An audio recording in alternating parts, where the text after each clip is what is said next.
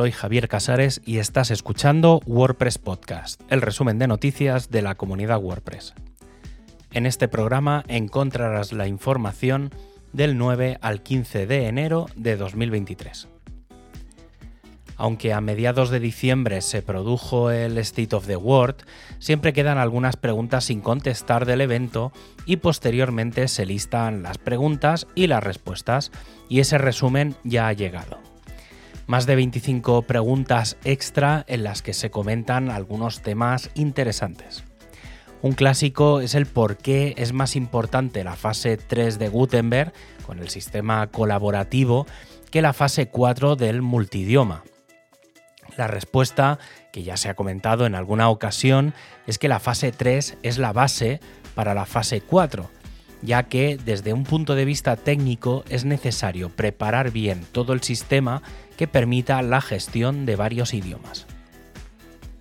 También se ha hecho referencia a la posibilidad de mejorar la biblioteca de medios, que podría tener un cambio significativo en la fase 3 que comienza en breve. También en esa fase parece que se incluirá una reorganización del panel de administración que podría recibir los cambios incorporados en el browser mode del editor del sitio y también disponible de, manera experimental en WooCommerce. Sobre la posibilidad de cambiar Subversion, parece para la publicación de plugins y temas por GitHub, parece que la respuesta es no, pero que se trabajará en que, sea que haya una posible comunicación sin necesidad de tener que incluir contraseñas en el código. El equipo de Fight for the Future está trabajando en mejorar la forma en la que aquellos que participan en la comunidad WordPress lo sigan haciendo y se vea reflejado su trabajo de alguna manera. Existen varias propuestas que principalmente están relacionadas en cómo las empresas dedican tiempo a las personas, algo que actualmente no se ve en los perfiles. El equipo de Core lanzó hace un tiempo su blog para desarrolladores y ya se abre la puerta a que más personas participen en la creación de contenidos. Existe una lista de ideas, aunque se está abierto a nuevas y a seguir la guía de publicación para que cualquiera lo redacte. El grupo de trabajo de la Field API, que es la que permite extender WordPress con custom post types o taxonomías, ha comenzado de nuevo a trabajar para potenciar esta parte del proyecto y evolucionarlo en las próximas versiones. El equipo de WP CLI quiere ampliar su número de colaboradores y para ello ha lanzado un pequeño listado de 5 tickets que pueden ser interesantes para aquellos que quieran comenzar.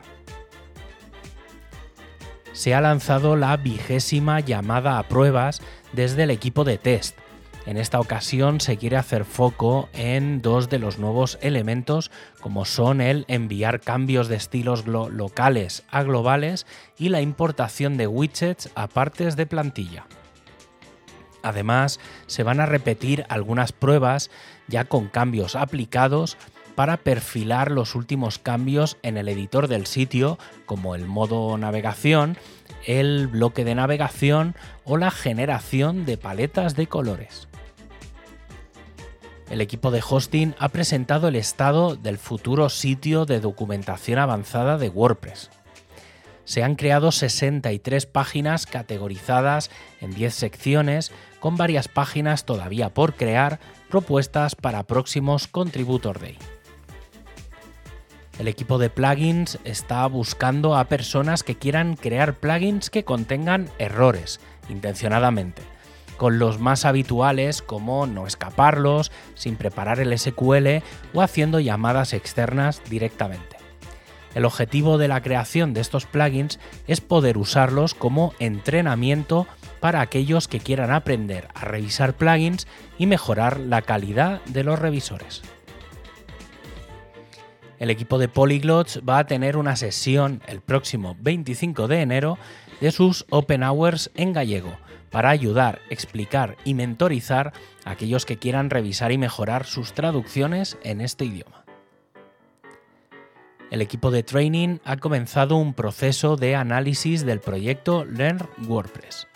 El objetivo podría crear las bases de las futuras certificaciones y va enfocado a recoger datos de la comunidad para identificar las necesidades a la hora de aprender, analizar los datos recogidos y formular un plan de acción y establecer los estándares de aprendizaje de la plataforma. Openverse ha modificado su sistema de alojamiento para utilizar Photon, la plataforma de alojamiento de Jetpack. Además, ha comenzado la integración con eNaturalist, lo que supondrá incorporar más de 137 millones de imágenes al buscador. El equipo de comunidad ha propuesto una sesión el 26 de enero a través de Zoom para aquellos organizadores de Meetup que quieran ampliar sus contenidos aprovechando el existente el NERN WordPress. Y tras las dos reuniones previas el pasado mes de diciembre, se retoma una sesión de orientación para mentores y organizadores de WordCamp en España, el martes 17 de enero. Y para acabar, ya sabes que tienes todos los enlaces para ampliar la información en wordpresspodcast.es. Un abrazo y hasta el próximo programa.